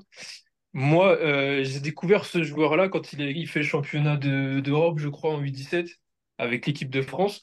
Et c'était déjà euh, Neymar. C'était déjà un dribbleur, c'était déjà même des fois euh, un chambreur. Il, a, quand il raconte une action où il met un sombrero, c'était un pari. Il avait dit euh, à ses, coéquipiers de l'époque, bah, moi, je vais mettre un sombrero en finale de Coupe d'Europe parce que je peux le faire. Et je vais le faire. Et il l'a fait. Donc, moi, je pense que ça a toujours été son jeu, sa qualité technique. Je pense que la vitesse, c'est ce qui l'a fait connaître au plus grand public, mais je pense que ça a toujours fait partie de sa palette. Et je pense que c'est aussi un, problème qu'on retrouve couramment au PSG sur les attaquants qui sont obligés de faire le jeu, parce qu'il y a toujours eu ce déficit-là au milieu de terrain. Et même quand euh, il y avait une grande époque avec les trois, euh, avec Verratti, euh, Mota et Matuidi, euh, Zlatan, on lui a souvent reproché de venir chercher le jeu au milieu de terrain parce que les ballons, ils n'arrivent pas assez vite, parce qu'ils n'arrivent pas assez bien, parce que souvent les appels en profondeur ne sont pas servis. Et, dans ce match-là en particulier, le match de Newcastle, ce qui lui porte préjudice à son match Mbappé, c'est l'absence de Vitinha. parce qu'il est obligé de faire le travail de Vitinha parce que personne d'autre le fait. Parce que les milieux de terrain qui étaient là, eh ben, euh, si, vous voulez, je pense que si vous aviez eu euh, Kangin Lee de ce côté-là, c'était différent. C'était pas le même match d'Mbappé, je pense. Mais Vitinha, il lui permet de, faire ses appels et, et peut-être de dédoubler de temps en temps et de se retrouver plus facilement dans la surface parce qu'il fait ce boulot-là. Mais quand lui, il est obligé de faire les 50 mètres derrière pour aller chercher la balle, alors c'est sûr qu'il ne les fait pas pour la récupérer. Mais quand il l'a fait pour la monter, personne ne le voit, ça. Donc lui, il va chercher la balle au milieu de terrain, il se tape 40 mètres, 40 mètres balle au pied, il se retrouve avec trois adversaires directs avec aucune solution, et c'est de sa faute. Moi, je trouve ça un peu sévère. J'entends que, j'entends que sur son début de saison, c'est pas fantastique, mais je suis pas sûr que ça que de sa faute et je suis pas sûr que ça soit une histoire de melon et je suis définitivement pas sûr que ça soit une histoire de ressembler à Neymar. Moi, je suis moins d'accord sur toi sur euh, euh, l'animation parce qu'il me semble qu'en première mi-temps, justement, Lee est côté gauche. Et euh, par contre, ce qui a été inversé, c'est la position de Ruiz et, et Ugarte. Je crois que non, Ugarte était plus bas et finalement, en deuxième mi-temps, Ruiz passe côté gauche. Et euh, peut-être pour ça, justement, pour mieux alimenter euh, Mbappé. Plutôt que, que Lee, qui avait effectivement bien commencé, mais qui ensuite a eu du, euh, du déchet, a eu du mal. C'est mon impression. Ouais, bah, peut-être que je, je confonds sur Kangin Lee. En tout cas, ce qui est sûr, c'est que même Kangin Lee à son meilleur niveau, euh, c'est pas la même chose dans, dans son importance que Vitinha. Vitinha, c'est le joueur qui permet, en tout cas sur l'effectif qu'on a cette année, Vitinha, il est indispensable à Mbappé, au jeu d'Mbappé. Si vous voulez le, meilleur de Mbappé, il faut mettre Vitinha derrière. Maintenant, si vous voulez qu'Mbappé il fasse tout, eh ben, euh, Vitinha, il faut le laisser sur le banc et mettre à n'importe quel autre milieu. Mais celui qui lui permet de, mettre en exergue ses qualités premières, c'est Vitinha. Ça, c'est, ah, j'en pas. Je suis d'accord. Et même, euh, on peut même peut-être, euh, enfin, je sais pas si Odès avait prévu, donc de voir comment le, le coaching justement de, de Luis Enrique dans, dans, dans, ce match. Parce que même dans ces changements, lorsqu'à un moment il fait rentrer euh, Barcola, moi je me suis dit, bah, on, garde euh, quatre attaquants, enfin, euh, avec Dembélé de l'autre côté. moi je voyais deux ailiers, moi par exemple. Mais mettre, mettre Mbappé en neuf, bah, je me suis dit, mais, mais, mais ça sert à quoi en fait? Surtout qu'en plus, il n'arrêtait pas de ressortir du jeu. Et ce qui fait qu'on n'arrêtait pas de se gêner. On était systématiquement à deux, voire trois sur, euh, sur un mètre carré. Je ne sais pas si à la télé ça s'est vu, euh, Diff. Non, non, mais après. il y a toujours un joueur qui était obligé de s'effacer pour laisser deux autres joueurs euh, combiner. Bah, le problème de Mbappé en neuf, c'est qu'il décroche souvent et du coup, quand tu as fait la différence sur le sur l'aile, il n'y a plus personne dans la surface. Mmh. Bah, c'est là où, quelque part, bah, l'entrée de Ramos était évidente quoi, pour tout le monde. Et et avec Jérémy, on n'arrêtait pas de se dire, mais quand est-ce qu'il fait rentrer Ramos? Quand est-ce qu'il fait rentrer Ramos? Et je pense qu'on ne devait pas être les seuls. Et j'ai l'impression que c'est quand Ramos est là que on, est quasiment plus dangereux parce que déjà, ça. ça ah bah là, on est, installé, on est installé chez eux après. Il, déjà, il, fixe les, les, centraux. Par contre, là où j'étais déçu, c'est qu'on n'a pas assez centré justement lorsque euh, Ramos était là. On n'a pas assez cherché sur, sur des centres euh, alors que c'est une de ses qualités et on l'avait très bien fait contre Monaco. Exactement. ce qui change aussi en deuxième mi-temps, pardon, je vais clôturer là-dessus, mais ce qui change aussi en deuxième mi-temps, c'est que les milieux de terrain, ils sont beaucoup plus axiaux qu'en première. En première mi-temps, on a demandé à Ali de faire un, une Vitinha bis, c'est-à-dire de jouer un peu plus sur la gauche. Alors qu'en deuxième mi-temps, il, a, il a un peu renforcé entre guillemets son milieu de terrain et son, son axe du milieu de terrain en, mettant bien euh, en laissant bien Mbappé à gauche, où on a vu les trois milieux jouer très proches les uns des autres. Chose qu'on n'avait pas vu en première mi-temps en fait. et à partir de la de... Ouais, dire. À, à, partir de ce moment-là, on a commencé à reprendre le contrôle du jeu en deuxième mi-temps et l'entrée de Vitinha a terminé le travail et et là où on a commencé à, c'est là où on a commencé à vraiment dominer parce que on avait la possession en début de deuxième, mais c'était stéréotypé, c'était, c'était du hand. On passait de droite à gauche sans vraiment de danger. Euh, c'était très lent. Il ouais, aucune trouvé la, brèche comme au hand et on n'a rien vu du tout. Et on a vraiment. On bah, les mecs ont fini par nous attendre, en fait, tout simplement. Ils bougeaient même plus. Si ça. vous regardez bien, ils bougeaient plus. Non, non, c'est clair. et puis, euh, puis l'entrée de Vitinha a, a, fait changer ça. Et sur la fin de match, elle était, c'était incroyable de voir euh, la composition parce que on finit avec euh, un seul défenseur central, Skriniar, Ruiz Avec Ruiz, avec Ruiz à côté de lui. Plus à côté de lui, mais euh, qui montait aussi. C'était, euh, c'était, vu- enfin, vu du stade, c'était euh, incroyable. Parce que sachant que Isaac est limite, s'il se trouve un contre un face euh, à Skriniar, il a juste à pousser la balle et c'est fini. Et tellement, euh, et, tellement le gars était obligé de défendre. J'ai vu une stat comme quoi que Isaac a passé euh, la deuxième mi-temps à 30 mètres de ses buts, en fait. C'est, c'est incroyable. C'est, c'est oufissime. C'est fou, hein. C'est fou, c'est fou, euh, c'est fou.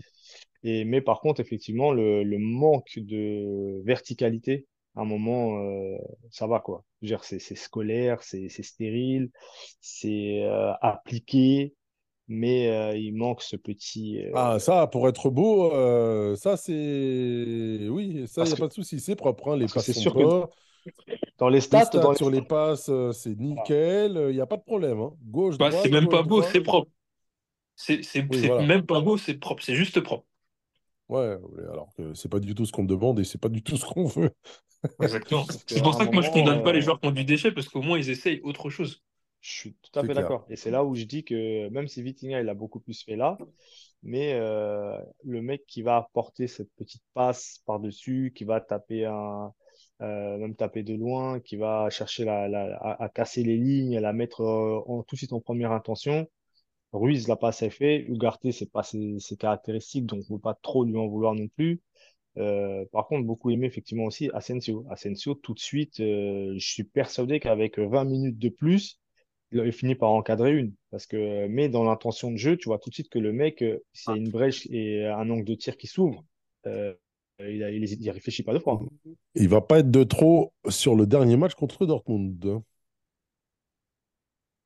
Et voilà, en fait, bah, Messieurs, bah, ça, tombe bien que tu dis ça parce que dans, dans la réflexion du match, quand on sort, vu qu'on se dit, bah, on gagne, les gars, si on gagne à Dortmund, on est premier.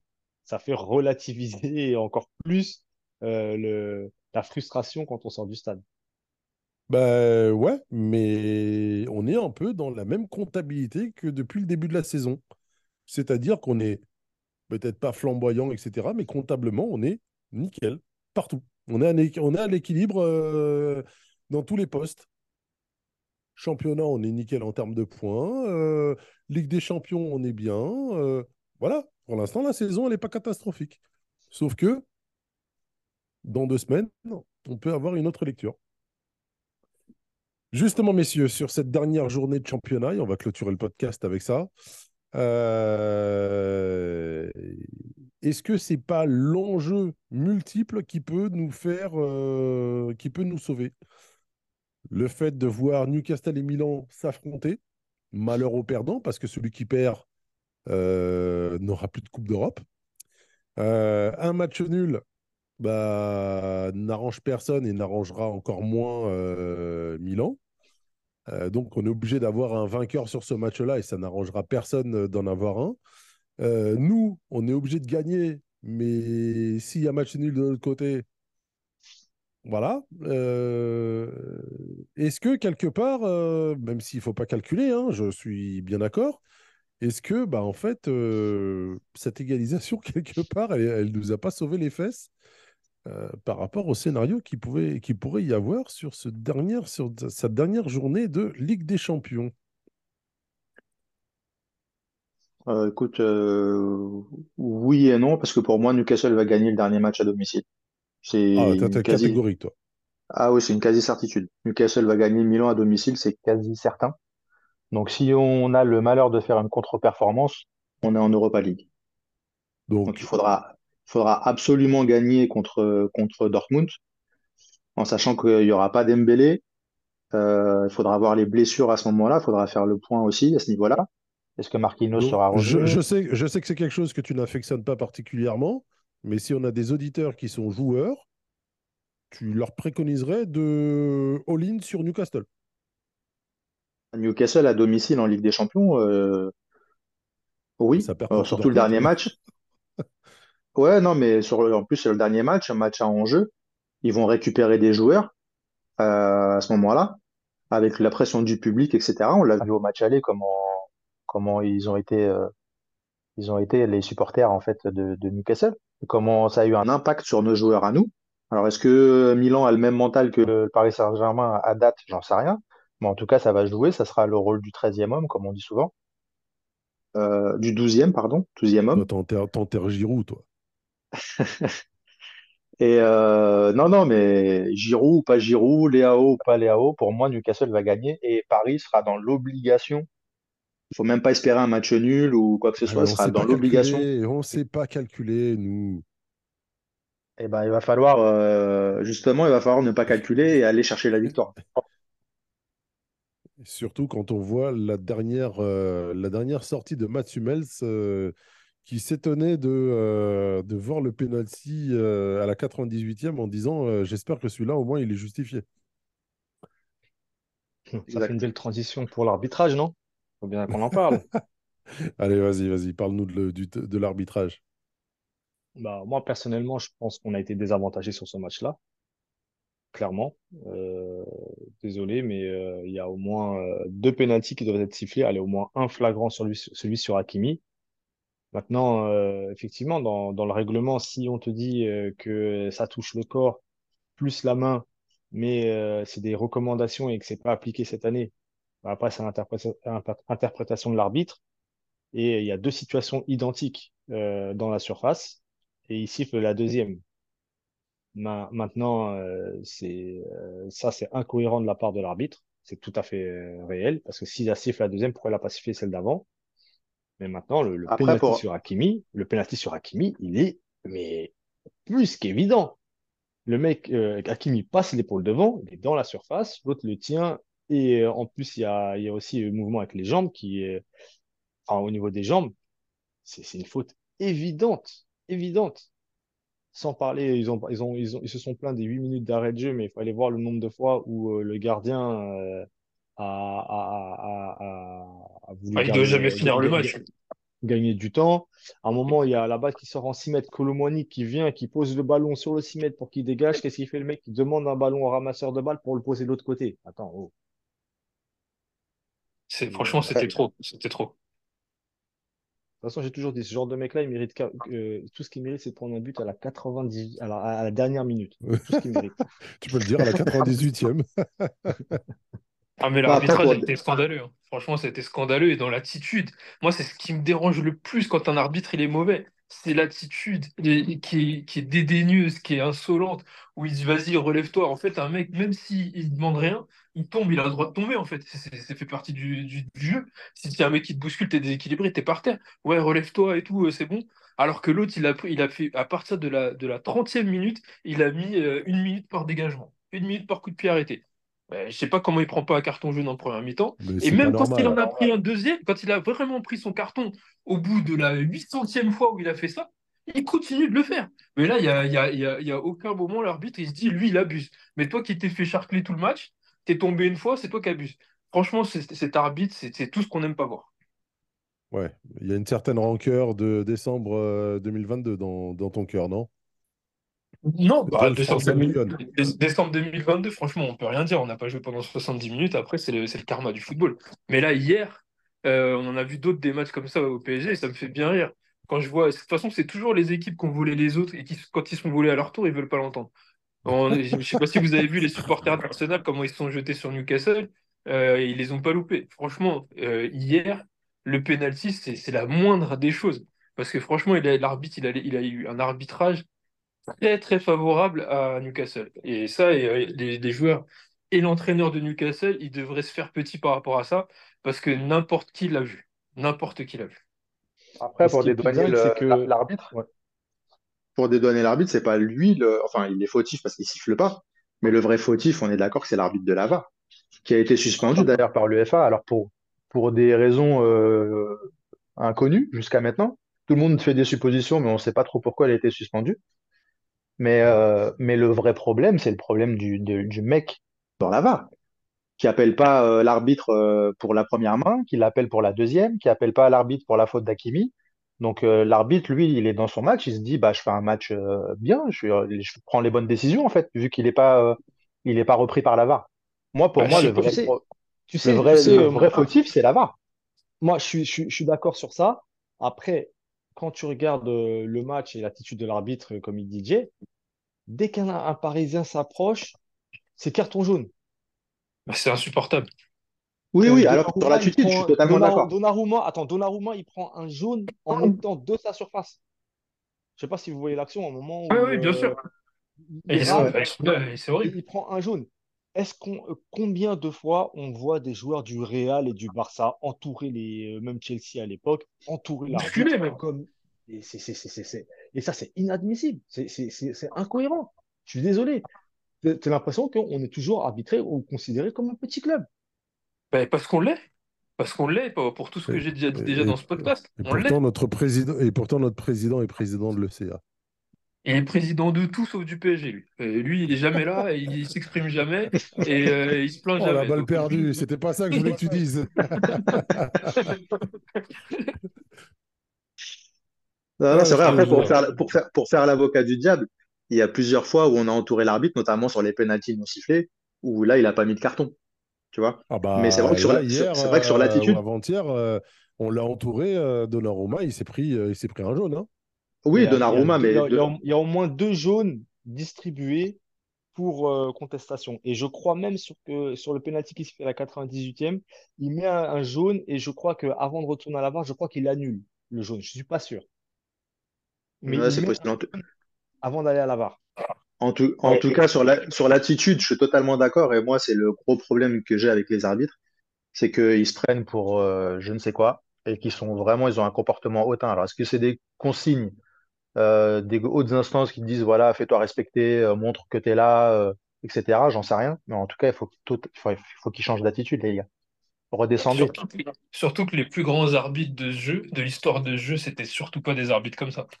Si on pense à, à, à Colina ou à Webb ou ce genre d'arbitres-là, ils s'imposaient par leurs bonnes décisions et ils étaient respectés pour ça. Ils n'étaient pas respectés parce qu'ils brandissaient un carton jaune de, manière ostentatoire sur la tête d'un joueur. Ils n'étaient pas respectés parce qu'ils disaient au mec de se relever et que ça suffisait son cinéma. Ils étaient, respectés juste parce qu'ils étaient, honnêtes. C'est tout.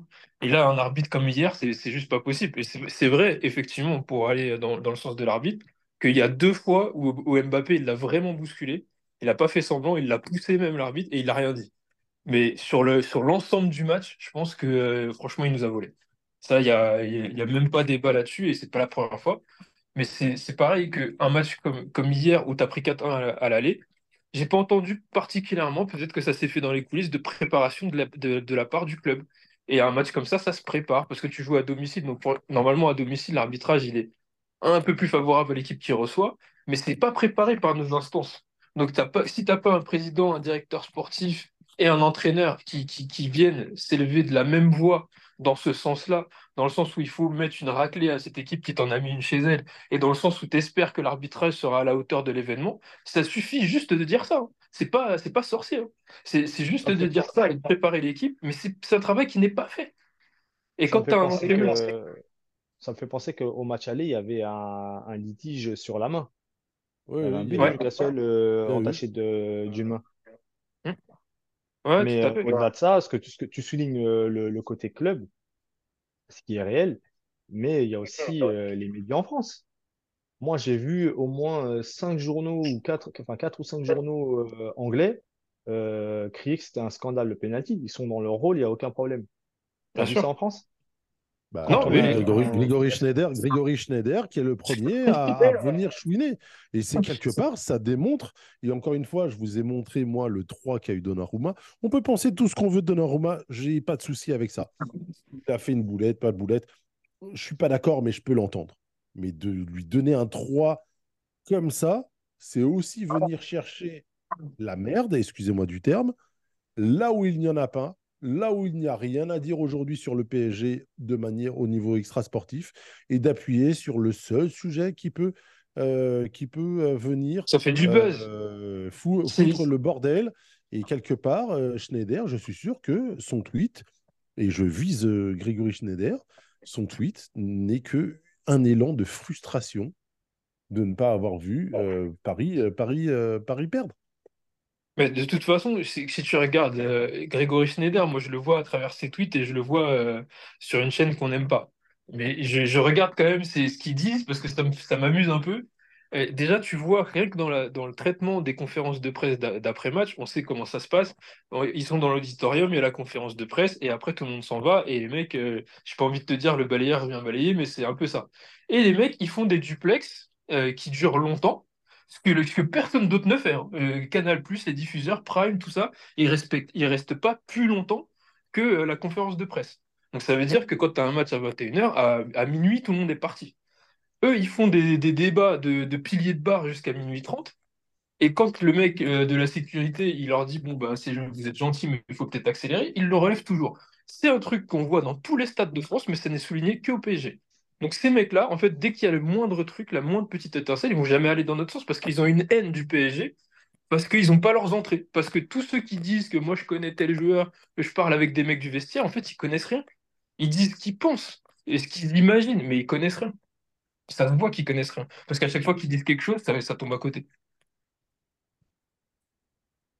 Ok, messieurs, on va, on va se reconcentrer maintenant sur notre pain quotidien et notre match du dimanche, comme on les aime, les matchs de 13h de dimanche. Euh, et on se retrouve pour un débrief. On survête, c'est ça? On, on- on enlève le costume, la chemise, on ça. remet le survêt du week-end. Ça dépend si tu sors de la messe. Non, quoique, attention, attention. Pour le débrief. Diff, eh, Diff il va nous sortir le peignoir parce qu'on va jouer contre Mathieu Bonnemer. C'est vrai. C'est vrai, Ah. c'est vrai. Mathieu Bodmer que j'ai admiré pendant très longtemps en tant que joueur. Est-ce que ça vaut le coup que je relance une pièce? Pour essayer de comprendre ce que je viens d'entendre J'étais en train de me dire, on a le, quand même le seul fan de Mathieu Bodmer en France. hein. Enfin, Non, du coup, il est pas en France. C'est pas ça. C'est pas ça. C'est qu'il allumait la télé, il, il- il arrêtait tout, il allumait la télé pour voir euh, Mathieu Bonnemer jouer. Ah ça. ouais, non, mais, mais les gars, les gars, franchement, j'étais, j'étais un fan de Mathieu Bonnemer dans son jeu. Alors, le personnage, je connaissais pas vraiment, mais en tout cas, Très, très dans, ce- son jeu, il Ouais. était exceptionnel. Il était sous-coté, ce type. Bien J'ai aucune, aucune honte à le dire. Il était Que ce, très, très soit, que ce soit un très bon joueur sous-côté, j'ai aucun souci là-dessus et je le pense également. Et, et- et rien que le fait de, de voir Ancelotti parler de lui quand il arrivait en France, déjà, ça, ça, ça a situé le, le gars. J'ai pas de problème avec ça. Mais de là à dire que dès que tu savais que Baudebert allait jouer, tu, tu traversais tout le truc pour trouver une télé et, et le voir jouer. Comme nous, on pouvait regarder Ronaldinho à l'époque. C'est Bah, c'est pas. le paradoxe. Non, non, Voilà. attends, attends, attends, on remet dans son contexte parce que là, tu fais passer bonne pour je sais pas quoi. Calmons-nous, les gars, calmons-nous. Non, non, non. Moi, c'était Mathieu Bonnemer, c'était un gars que je kiffais parce que parce que c'était le foot que c'est le foot que j'aime. Le jeu en une touche, le jeu simple, la lecture du jeu. euh, euh, franchement, c'était un jeu euh, que je kiffe. C'est un, joueur, un profil que je kiffe. Et il y en a plein des profils comme ça que j'ai vus. Mais si je vous cite, vous allez dire ah t'abuses, tu compares euh, à Pirlo, tu compares euh, à Vérone, tu compares à machin. Mais pour moi, c'est les mêmes types de profils et c'est les joueurs que j'ai toujours kiffé. Et dans sa génération, Bodmer, eh ben, c'est le joueur de sa génération qui m'a fait kiffer le foot et qui m'a fait continuer à regarder les matchs. Après, on peut discuter sur, euh, sur son niveau, sur euh, son passage à Lyon, etc. Il a pas de parle pas de son problème. niveau, ça. Moi, je parle pas de son niveau. Je parle juste du fait de j'arrêtais tout pour le voir jouer. Ah, mais moi, je regardais, j'allumais la télé pour le voir jouer. Pas de problème, j'ai Oui, bah, aucune honte. Moi, j'arrêtais tout pour voir beau. Ronaldinho jouer. Ça, oui, j'ai pas de souci avec ça. Mais pas que, pas que attention, c'est Eh, ça. on avait La tous, nuance, eh, elle est là. je pense, je pense qu'on avait tous euh, un petit péché mignon. Moi, j'en avais un, euh, pareil. Valéron. Ah ouais, ouais, ouais. Bah tiens, bah Jay, toi, c'était qui ton joueur euh, péché mignon euh, Tu regardais et personne comprenait que voilà, tu pouvais aimer ce joueur. Au PSG, je dirais Laurent Robert. Non, bah, eh, on n'est pas que, il n'y a pas que le PSG dans la vie. il- on, on est tous des fans de foot. Alors Ouais, bah, Fouti. Ouais, non, je reste sur lui. Je reste sur lui. Franchement, c'est un mec euh, qui a fait une grosse, grosse carrière, mais qui, qui m'a donné de grandes émotions. Ok, bon. Euh, moi, je vais vous surprendre. Moi, j'avais, j'avais un joueur que j'adorais comme ça, c'était Luis Enrique. Voilà. Ah, ouais. Je, On j'adore- a dit hors j'adorais ce genre- j'adorais ce genre de foot. Voilà. Dans les années Bah, pas- 90, c'est le Ouais. joueur que, que, que j'adorais jouer, voir jouer. Bah, Ah, parle-en à mon frère, euh, Odé, euh, c'était son joueur préféré. Ah ouais, bah euh, moi avec Van Basten, euh, Luis Enrique, il était dans le, dans le haut du panier. Vraiment, c'était un joueur que Ah, je kiffais énormément. Moi, il y avait un joueur aussi comme les, les étoiles filantes, que dommage, euh, à cause des blessures, etc., c'est Redondo. Ah ouais, fort. Ah Ah, oui. ça, ça, là, là, là, on est dans le soyeux, là. C'est lui qui met la talonnade à finale 2000 en Ligue des Champions. non 2002, à la fait. talonnade, la talonnade Ah, qui là, permet le euh, débordement d'Angloma, c'est ça? Ouais, c'est ça, ouais. Ah. Ah. Ah, les gars, ah, il fallait ça pour me remettre de, du, du France-Pays, du Pays-Bas, euh, Italie de tout à l'heure. Ah, Désolé, voilà, désolé. Mais Il va euh, mal dormir. dans, dans, dans, dans le côté irrationnel, on, ça se rejoint, on est d'accord. Après, c'est Ah pas non, mais mec, euh, là, là c'est stratosphérique. Tu sais que 20 ans après, même 23 ans après, je ne sais toujours pas comment l'Italie a fait pour gagner ce match-là. Je ne sais pas combien de pénaux, de... il y a rouge en plus, il y a deux rouges, c'est ça hein? Ouais, Ah, j'ai deux, deux, un trois rouge. idées, mais Un rouge, deux pénaux. Un rouge euh, Zambrotta. Il y a deux pénaltys ratés, un de euh, David qui tire sur le poteau et un de non, David comme et Bergkamp, non, et Bergkamp euh, poteau, je crois, je sais plus. C'est pas Kluivert qui loupe le pénal Ouais, Kluivert qui tire sur le poteau et David Ah oui. euh, qui, qui rate euh, ou le gardien le sort. Deux pénaltys dans le match. Et Des après, la occasions à de l'appel. pénaux avec Debourg. Et et et t'as de la chance que Totti rate euh, une action à la toute dernière minute, il rate un face à face. Euh, de- mais en plus, action qui sort de nulle part. Ah Donc ça va encore au tir au but. Mais tu sais, c'est le genre de match où l'Italie, ils se sont dit, bon les gars, on va au tir au but. Et ils décident d'aller au tir au but et ils vont au tir au but. Mais ils vont au tir au but, euh, c'est le schéma de jeu dès le début, en fait. Ouais. C'est incroyable. Incroyable. Ah là là, je suis énervé là déjà, j'ai envie de me battre. Allez, euh, Garde, garde, Merci, garde de la force pour Dortmund. Garde de la force pour Dortmund, on en aura besoin. merci Diff. Merci, Merci, à toi, merci les gars. Merci Bonne soirée. merci Odez, merci les gars, bonne soirée à vous. Et Jérémy, euh, bref, je dis rien, tu sais déjà. Euh, Ciao, mister. allez, euh, dégage. ouais. Allez. Messieurs, dames, on se retrouve dès la semaine prochaine donc pour le débrief du Havre Paris Saint-Germain. Désolé pour la descente euh, en termes d'affiches, mais bon, c'est les calendriers. Euh, le Havre Paris Saint-Germain ce dimanche à 13h. Donc on se retrouve dès lundi soir pour le débrief de Paris by Match saison 4, numéro 17. Bonne soirée à vous et à la semaine prochaine.